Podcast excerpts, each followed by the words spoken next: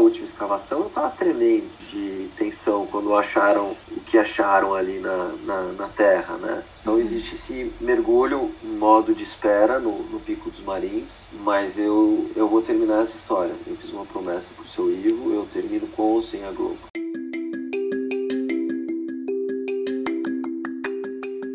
Oiê, aqui é Giovana de Souza. Seja muito bem-vindo a mais um episódio do Collabcast. Dessa vez, a entrevista é com o cineasta Marcelo Mesquita, produtor e narrador do podcast investigativo Pico dos Marins, o caso do escoteiro Marco Aurélio, em coprodução e narração com o jornalista Ivan Mizanzuki. O podcast Pico dos Marins conta a história e investigação do desaparecimento do escoteiro Marco Aurélio Simon. Aos 15 anos, ele desapareceu durante uma trilha no Pico dos Marins, que se encontra na Serra da Mantiqueira, em território do estado de São Paulo, na divisa dos municípios de Piquete e Cruzeiro. Na entrevista ao Colab, o produtor Marcelo Mesquita comentou sobre a investigação, a parceria com o jornalista Ivan Mizanzuki, além do compromisso com a verdade com a família Simon. Coloque seu fone de ouvido e prepare-se para este Colabcast.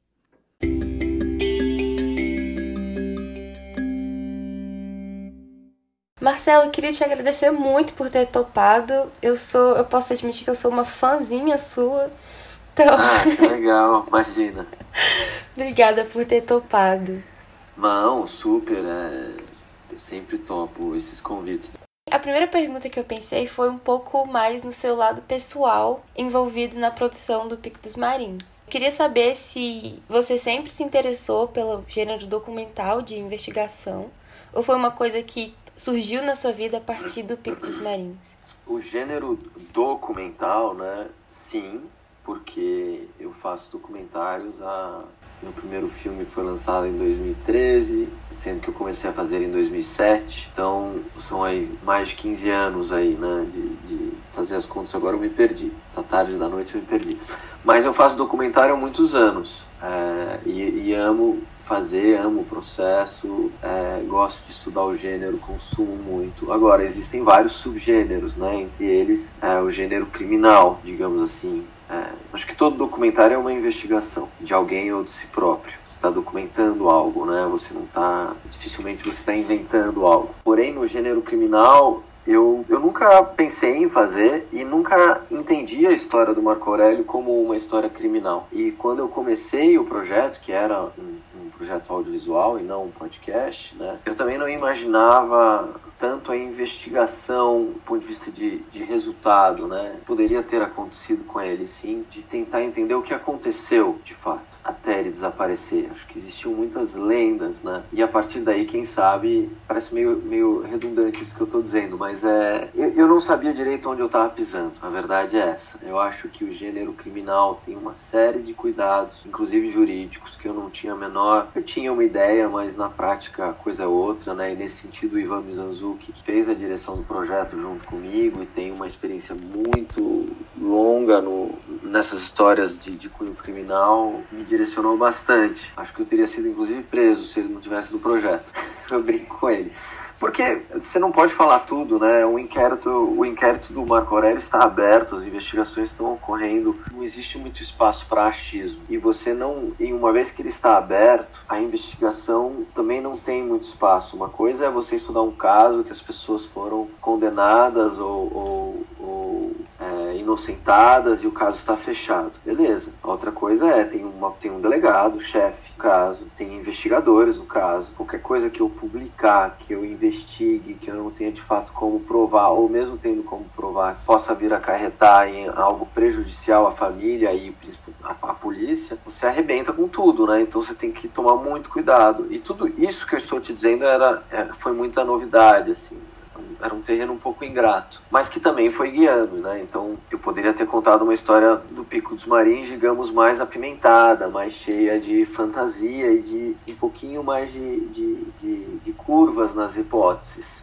mas eu tive que, que me ater ao, ao, que eram aos fatos. E isso encostava muito num ponto muito importante para mim, que era o respeito para com a família que lutava e luta ainda por uma resposta, né? Então, você imagina o que é para uma família, um, vou transferir para uma terceira pessoa, que um jornalista ou uma jornalista publicar uma matéria sensacionalista sobre o Marco Aurélio, como aconteceram muitas vezes. Como é que vai dormir esse pai, né? É, o irmão, as irmãs, como é que a vida segue? Será que esse jornalista tem um ponto? Será que essa jornalista está falando algo que eu não sei? Então, eu acho que tem uma responsabilidade muito grande. Eu, eu sentia nos meus trabalhos anteriores, por serem histórias reais de pessoas que existem, eu nunca fiz um mockumentary, né? Que é um documentário fictício, sempre houve esse cuidado, né? essa autocensura, mas com, com o crime ou não crime no horizonte, que a gente não sabe, Uhum. Né? Tudo, tudo muda. É, eu queria saber como que você conheceu a história do escoteiro Marco Aurélio e qual foi o momento que você decidiu que não seria só uma história que você conheceria, mas seria uma história que você iria mais a fundo nela. Eu ouvi a história é,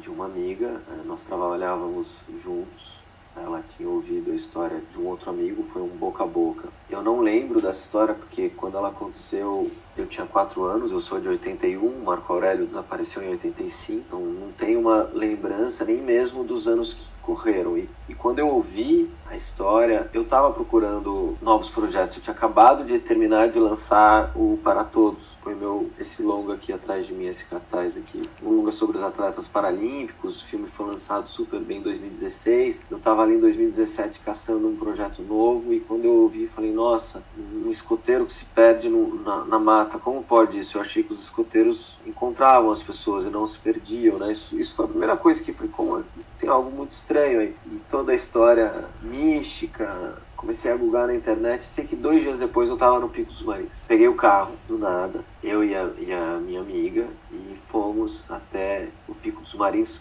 pelo GPS. Coloquei Pico dos Marins. Eu, não tinha ideia do que eu estava fazendo, porque hoje em dia, se você vai para o Pico dos Marins e não checa a estradinha de terra ali que sobe para a base da casa do seu Afonso, tiver lama, arrisca sem encalhar, tem carro que tomba, que capota. Eu mesmo, na quarta ou quinta vez que eu fui, eu encalhei, capotei, fui rebocado. Capotei assim, o carro tombou de lado na. Nossa Senhora. Por sorte, era uma época seca e a gente dirigiu até a base. Cheguei lá e a casa do seu Afonso está lá, né? Era uma igrejinha na época. A casa do seu Afonso em 2017 era uma igrejinha, não tenho certeza, mas acredito que evangélica, que, que o pessoal celebrava ali missas ali da região, né? Que tem várias fazendas, sítios ali. E tinha a casa da Dora, que é a base ali dos e foi muito louco, porque a energia ali é muito forte, né? E, e algo, algo me, me, dizia que tinha alguma história ali, e aí começou. Então, eu, eu sou da, tipo de pessoa que se, se apaixona um, um pouco por uma história, se interessa, eu preciso ver sair um pouco da internet, não gosto de ficar só na internet e preciso ver. E como não era tão longe, eram só três horas dirigindo, a gente foi até lá. E aí começou, aí rapidamente eu consegui o telefone do seu Ivo, contei para ele, que foi assim que eu conheci a história. E ele, curiosamente, a gente descobriu algo em comum. Eu nem falo isso no podcast, mas o seu Ivo trabalhava com assessoria de imprensa na Coco Tavares, que era uma empresa que fazia eventos esportivos. E conhecia a minha família, que de certa forma estava envolvida com partes da minha família. É, participava desses eventos. Então ele conhecia meu tio, meu avô, isso gerou uma, uma proximidade. Vamos marcar, vamos ele apareceu na minha casa. Uma semana depois, ele levou parte da caixa e o que era para ser uma conversa de 30, 40 minutos virou uma conversa de 4, 5 horas. Eu acho que eu tenho ela gravada até hoje, sabia? Que legal. que doido. Se eu tiver, eu não usei no podcast. Foi um, me deu um clique agora que eu acho que eu gravei, ou talvez não. Eu teria pedido pra ele, acho que eu não gravei. Bom, e foi assim. O seu Ivo é um. É, é duro falar assim, mas ele é um jornalista de coração, de alma. Ele conta a história com paixão, porque é, é, o amor que ele tem pelo filho. E não tem como você não ficar quieto ouvindo, né? Então, e a partir daí a gente estruturou um projeto audiovisual. Era para ser um filme. Aí, enfim, veio o governo Bolsonaro, desorganizou, desarticulou, desmontou todo o Ministério da Cultura. A Ancine foi desmanchada, né? E o projeto morreu um pouco ali dentro da Ancine, sem verba, sem nada. Enfim, era o começo do streaming no Brasil. A Netflix estava ali produzindo já, a HBO, a Globoplay. Eu falei, ah, vamos tentar sem recursos incentivados, públicos, vamos tentar via. E assim eu comecei a tentar vender o projeto, até a Globoplay topar. Mas no início a Globoplay topou com um projeto audiovisual. Você tem alguma vontade de transformar isso em audiovisual em algum momento? Lógico. Eu, eu não fiz o podcast querendo fazer um podcast. Eu, pode parecer um absurdo isso. Eu fui muito contra o podcast durante um bom tempo, porque eu não sabia fazer. Eu falava, vocês estão loucos. Porque eu apresentei um projeto de série audiovisual para Globoplay. Tava para assinar contratos. Eles estavam naquele momento estruturando um departamento de podcast com o Ivan Mizanzuki. E dois anos antes eu tinha conversado com o Ivan, eu tinha apresentado a ideia, queria ouvir dele, se de repente ele não queria entrar e ele fazer o podcast. Aí quando ele estava na Globo, ele falou: "Não, a gente tem que fazer esse podcast, o Marcelo tem que fazer". E aí a Globo falou: "Olha, mudaram as coisas aqui, a gente quer primeiro testar a história num formato de podcast" que é mais acessível, mais barato. E o Ivan tem uma audiência grande. E aí eu falei, beleza, dá pro Ivan fazer. Fico muito feliz. Eu faço a série documental com imagem e ele faz podcast documental. E eles falaram, não, tem que ser um depois o outro e você vai ter que fazer. Aí eu, eu falei, não. Ó, tô contando coisas aqui que eu não podia estar contando, você vai pôr isso na internet, né? Se você quiser, até corta essa parte. Não, não, tudo bem. Ah, todo mundo sabe, no fim. Os amigos, os colegas. A verdade é que foi uma surpresa. E eu, e eu neguei por ser responsável. Como assim? Vou fazer um podcast, vou narrar. Eu nunca tinha feito nada narrando. Eu, não, eu nem, eu não gosto da minha voz. Achar lá nasalada, chato. Pra você ter uma ideia, o primeiro episódio eles gongaram oito vezes. E eu falei, é lógico que vocês estão certos em gongar, é, queridos amigos da Globo. Tá ruim, eu avisei que eu não sabia fazer. Mas resumindo, eu acabei topando porque porque a família estava pressionando demais por resultados e eu entendia. Eu, eu, eu, imaginava que a gente ia andar mais rápido. Eu já estava quatro anos filmando, pesquisando, coletando, apurando a história e, sem uma tela para mostrar. E aí eu só pus uma condição para a Globo. Eu falei, eu faço podcast. Uma condição eu não vou entrevistar ninguém com um gravador pequenininho. Eu vou entrevistar com uma câmera. Ah, não, mas veja bem, não dá. Olha, então para mim não dá também, porque eu não vou falar com essas pessoas que daqui a um, dois anos, boa parte delas, o pessoal tá velhinho, não vão querer falar duas vezes, eu não vou voltar lá com uma câmera, é pegar ou largar. E eu acho que eu tava tão desencanado de fazer que eles toparam. E assim foi. Que bom que de uma forma né? muito tímida e, e um-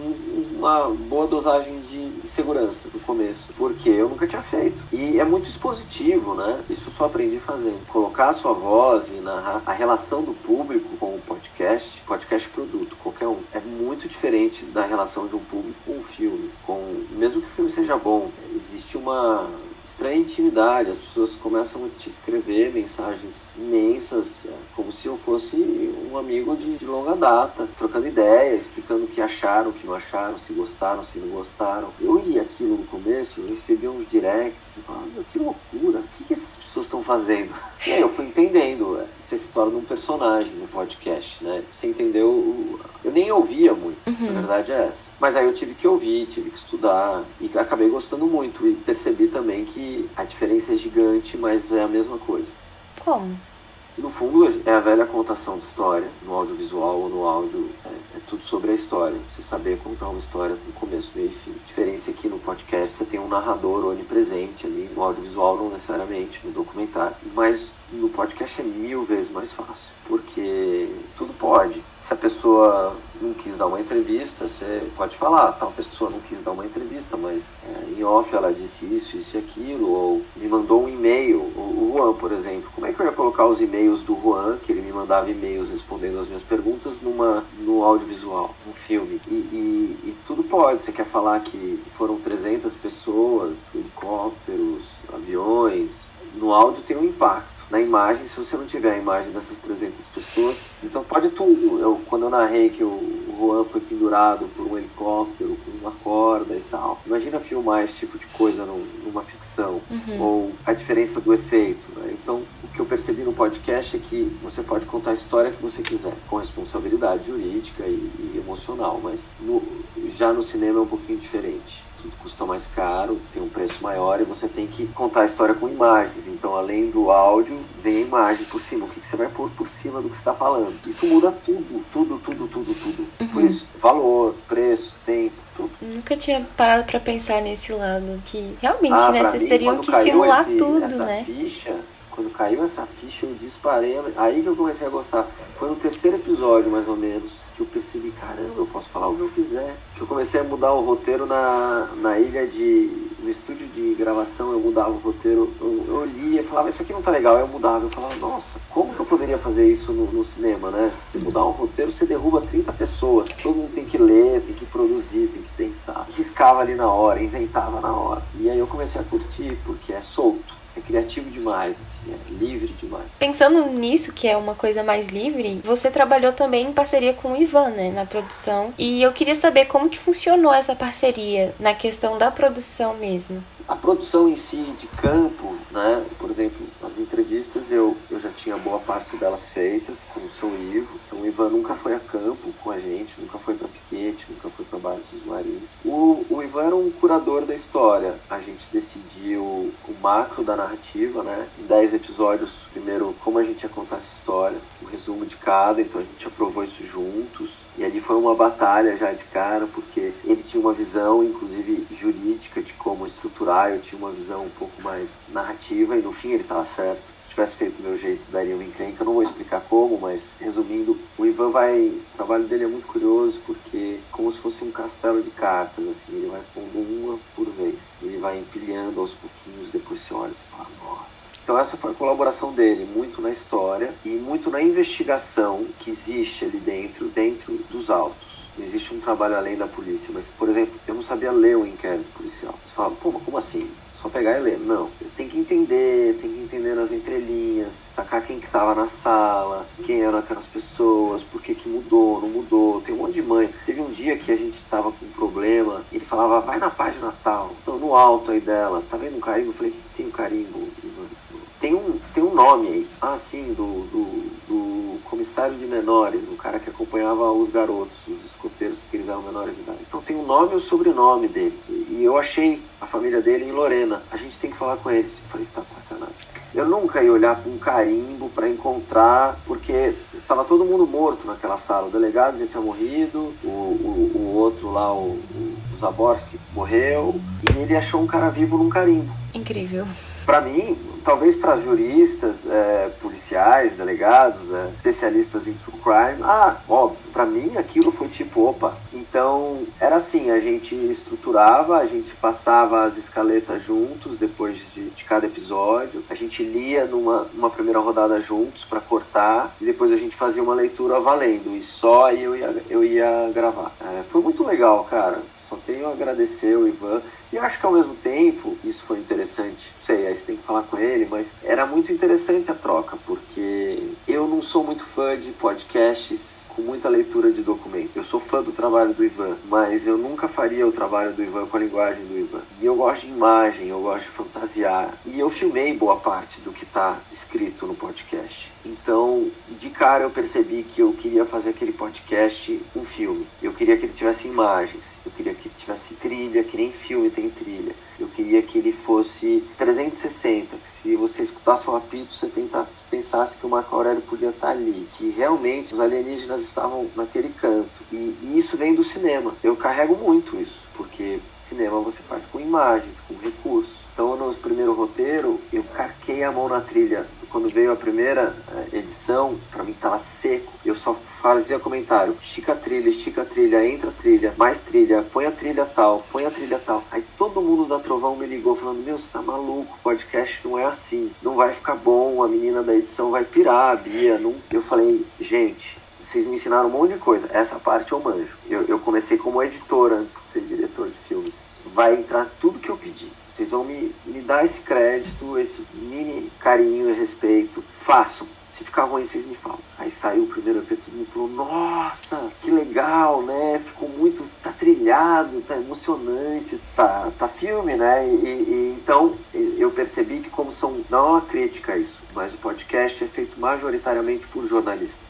A podosfera. Não, não é um, não tô generalizando, tem de tudo. Mas, por exemplo, Chico e Ivan são jornalistas. Chico Felice e Ivan Mizanzuki. E eles vêm da linguagem do jornalista, investigador. Eles criaram uma atmosfera incrível para se contar a história, mas eu não sou jornalista. Então eu tive que pegar a minha linguagem. E eu acho que eu proporcionei uma linguagem identitária, minha, singular, diferente dos outros podcasts. Talvez o que mais se aproxima seja a Praia dos Ossos hum. da Branca, que tem uma equipe de cineastas também, né? Tem a Jordana montando, a editora a Jordana montava os filmes do Eduardo Coutinho. Eles trabalham muito com som. Então, eu acho que tá nessa, nesse lugarzinho aí de podcasts filmados. Era o que eu queria fazer. E, e aí eu fui me descobrindo. E foi divertido, assim. Foi muito legal. Foi muito mais divertido que os meus filmes. É mesmo? Sofri muito menos. E eu acho que esse diferencial de um olhar de cineasta realmente faz uma, uma atmosfera muito diferente, assim. E agora só cortando a parte da entrevista, eu falando mesmo. A Giovana escutando os episódios, principalmente os primeiros, assim, eu me senti entrando ali na mata e junto com você, naquela escavação, assim. Porque que nem você falou antes, né, que o podcast ele permite uma intimidade, assim, uma proximidade muito grande, né, de quem tá ouvindo, de quem tá falando. E eu acho que a ambientação que você fez foi muito boa. Eu acho que foi isso que me fez gostar também tanto da história, que é muita coisa, assim, fato atrás de fato atrás de fato, às vezes não faz com que o ouvinte se prenda Fica maçante tanto. um pouquinho, né? É. É,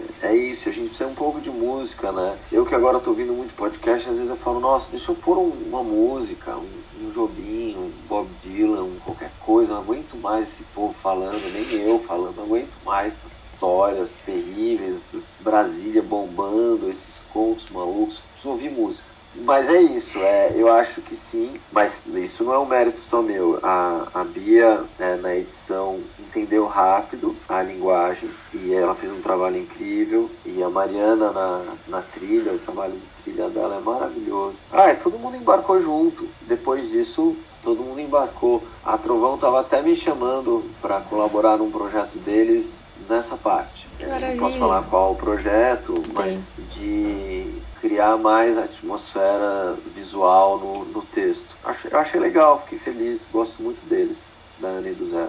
Muito competentes, muito talentosos.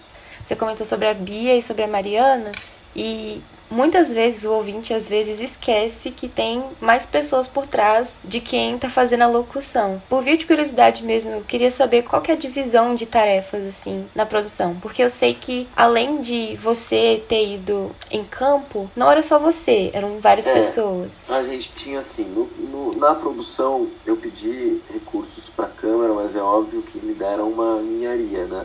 Eu, eu gosto de filmar com uma equipe um pouco maior, mas por exemplo, para ir a campo filmar, eu tinha uma produtora, a Luísa, que é uma produtora executiva que organizava toda a logística aí do Pico dos Marinhos, não é simples ir com equipe, ficar hospedado, no caso entrevistas, contratos, sessões, eh, agenda, recurso, orçamento, falar com o canal.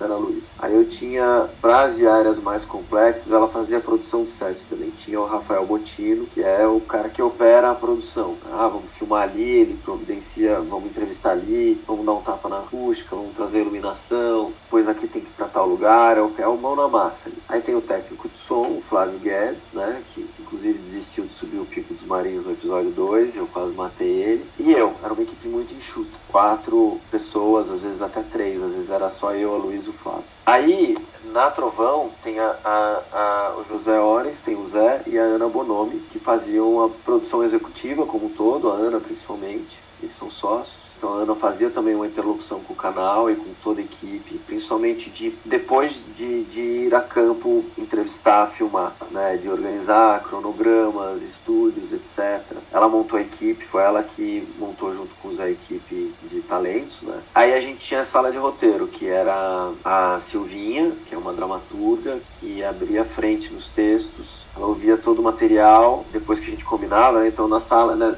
fazendo as escaletas, eles eram todos juntos. Eu, o Ivan, o Zé e a Silvinha. Depois que estava definido quem abria os episódios, fazia a primeira versão, era a Silvia, com o Zé. Depois o Zé fazia um papel um pouco de editor, de enxugar. Aí eles passavam comigo, aí eu bagunçava tudo, aí voltava para eles. E aí a gente ia até a versão pros estúdios. Aí a gente gravou lá nos estúdios Trampolim e num outro que eu esqueci o nome, feio, esqueci o nome. E aí tinha ali sempre é, um técnico de som, né, pra, pra gravação, que limpava os arquivos. E aí os arquivos chegavam cheios pra Bia editar, sendo que o trabalho de trilha já estava todo feito, né. A trilheira entregou 16 ou 17 temas que a gente utilizava, no fim a gente acabou utilizando cinco ali, de forma super presente. E era isso, aí tinha toda a equipe de aprovação na Globo, né, mas esse trabalho de edição da Bia, eu fiquei muito em cima com ela, porque eu editava na, na unha ali no Google Docs com ela. É isso, acho que eu escrevi todo mundo. Perfeito. Agora eu tenho uma questão em relação ao seu envolvimento com a história. Que eu imagino que em quatro anos de investigação você tenha ficado bem em contato constante mesmo, né? Com toda a situação, todo o caso. E eu queria saber se em algum momento você sentiu que você estava próximo demais da história e teve que fazer algum afastamento.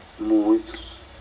É, aí. É aí é tudo muito difícil, é tudo não tem mais jornalismo, mais cinema, mas ali é a parte humana do processo, né? Especialmente nesse caso, o contato com o seu Ivo foi muito intenso, muito intenso de de momentos muito bonitos, muito profundos, de uma identificação, uma relação muito grande, amigável e muitas vezes de muita cobrança, de muita pressão por parte dele, porque ele entende que é o, é o tiro que ele tem nas mãos para encontrar o filho. Então eu sempre respeitei essa cobrança, mas muitas vezes ela me, me machucava, me cansava. É, o próprio formato de podcast nunca foi o ideal e eu entendo na cabeça do, do seu Ivo Simon, porque ele imagina, e eu concordo com ele, que se uma série audiovisual for feita, um filme, com a mesma história, o mesmo cuidado e carinho que foi feito podcast, talvez tenha um público potencialmente maior. Mas a audiência do Picos Marins foi tão grande, mas é difícil dele entender, né? Ele tem 84 anos. É difícil um pouquinho do seu erro de entender o potencial do podcast. Mas sim, voltando à sua pergunta, muitas vezes, principalmente no final, a gente chegou, para quem ouviu, né, não vou tentar não dar spoiler, a gente chegou num lugar muito próximo. Eu não posso afirmar a verdade, porque eu vou estar cometendo um erro. Eu provei algumas situações, mas eu não, não tenho como responsabilizar ou indicar, não posso responsabilizar ninguém nem indicar onde está exatamente Marco Aurélio. É, mas quando a gente se aproximou, rolaram algumas pressões. Uma, a tensão de ir para piquete e sentir que existia uma tensão com as pessoas que você conversava, que tinham pessoas que não queriam falar, pessoas que me contavam uma coisa sem câmera e na hora da câmera não falavam nada e eu não podia publicar. Né? E a própria cobrança dos ouvintes começou a me incomodar. eu, eu entendo mas muitas pessoas talvez não entendam. As pessoas começaram com carinho, né? Eu me expressei mal aqui, mas era do tipo: vocês vão descobrir, a família finalmente vai descansar. Comentários do tipo, mensagens, é isso, vocês estão quase lá, estou, não posso, mal posso dormir pro décimo episódio, que, que seu Ivo vai finalmente descansar em paz. E e eu falava, gente, eu não falava com ninguém, né? Eu não respondia muitas vezes. Mas aquilo começou a me gerar, eu entendia o tamanho da audiência, tinham lá 2 milhões de downloads, ou seja, tinha um público gigantesco ouvindo e esperando. Então as últimas idas a piquete, as últimas escavações, aquela última escavação eu tava tremendo de tensão quando acharam o que acharam ali na, na, na terra, né? É, eu não posso explicar direito você estava ali com a câmera ligada, olhando aquilo, 20 pessoas olhando para a terra e, e, os caras saindo com um saquinho plástico, colocando a amostra, o cachorro apontando, você fala, ah, meu Deus, o que está acontecendo, né? O que, que, eu vou falar pro pai? O que, que ele faria se ele estivesse aqui? O que, que, isso quer dizer? Então, é muito, foi muito intenso, foi realmente nesse sentido... Eu fiquei meio mal no final. Eu acho que aquele desabafo que eu faço no último ato da história tem muita coisa ali nas entrelinhas. Até porque, sendo honesto, e pode soar um pouco hipócrita, é muito difícil essa sede por, por histórias de crime que, que, que os ouvintes, que nós todos estamos é, nutrindo, né? É, essa onda de true crime, esse consumo desenfreado por violência. O que, que isso quer dizer, né? Eu comecei a entrar em várias piras. É, o que está acontecendo com a gente? Cadê as histórias de amor? Cadê as comédias? É, por que todo mundo quer ver um corpo? É um senso de justiça, é uma fantasia reprimida, é, é, é um lugar incomum, é um mistério que e quando eu falo tem que tomar um pouco de cuidado para não ser hipócrita, porque eu estava lá consumindo tudo aquilo. Uhum. Então era conflitante para mim. Eu não via a hora de acabar, chegar ao fim. E ao mesmo tempo eu falei, gente, peraí, acho que a gente está perdendo o fio da meada aqui. Eu estou contando a história de um pai.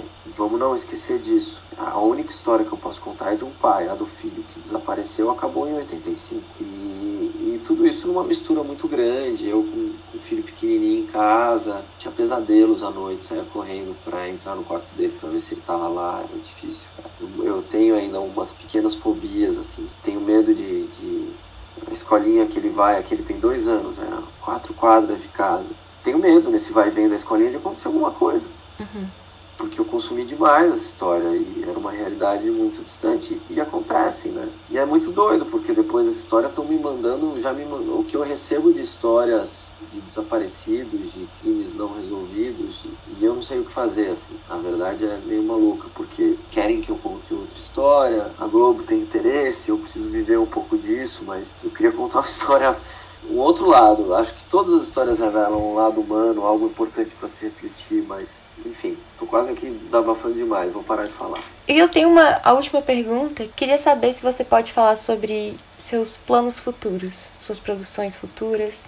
Ah, então, é um, é um pouco que eu tava te contando. Acabou o Pico dos Marins. É, primeiro, eu tô é, esperando o sinal verde da Globo, porque o material está todo filmado e esse projeto sempre nasceu. A Globo me deu a palavra deles que eles iam fazer um projeto audiovisual e a gente está lá negociando tempos e valores para que isso aconteça. Eu queria mais uma vez enfiar a cabeça nessa história e produzir algo à altura do, do podcast, mas num outro formato e quem sabe com outro impacto quem sabe com novidades em relação aos resultados. Então existe esse mergulho em modo de espera no, no Pico dos Marins, mas eu, eu vou terminar essa história. Eu fiz uma promessa pro seu Ivo, eu termino com ou sem a Globo. Já falei para eles. Mas acredito que vai dar tudo certo. Ao mesmo tempo, me fizeram alguns convites para contar outras histórias criminais não sei direito o que vai acontecer. Tô em conflito se eu topo ou não topo, por tudo isso que eu te contei e por entender que eu, eu, eu nunca imaginei que a história do Marco Aurélio fosse uma história criminal. Nunca foi isso que me guiou. Então é meio difícil começar uma história se ela tivesse simplesmente essa finalidade. Assim, acho que eu não sou o cara. Ao mesmo tempo, é, eu tenho outros projetos. É, vai ter uma série que vai ser lançada na HBO no segundo semestre que eu filmei há dois anos que chama BA O Futuro Está Morto. É uma distopia, é uma série flerta mais com o público adolescente, não tem nada a ver com, com o Pico dos Marinhos, absolutamente nada a ver. Eu fico até pensando, as pessoas me enxergam agora como esse, aspas, jornalista investigativo de true crime. As pessoas que ouviram o Pico se, não, não vão, vão pensar que eu tenho um irmão gêmeo completamente diferente. tem nada a ver. Mas vai ser lançado e eu tô ansioso. E. Ah, tem outras histórias meio embrionárias ainda, né? No audiovisual é tudo muito lento. Isso é outra coisa que é muito diferente no podcast. Em um ano você levanta e publica um podcast. No audiovisual são três, quatro anos, às vezes sim. Então você tem que ter uma fabriquinha com diferentes status, assim. Mas é meio isso. E vamos ver. Incrível. Agora, Marcelo, muito obrigada pelo seu tempo e pela entrevista. Foi ótimo para mim. Imagino que para os outros estudantes que vão ouvir isso aqui também seja de ótimo proveito. Claro, se precisar completar, eu tô por aqui. Tá Pode certo. me mandar um áudio que, que estamos aí.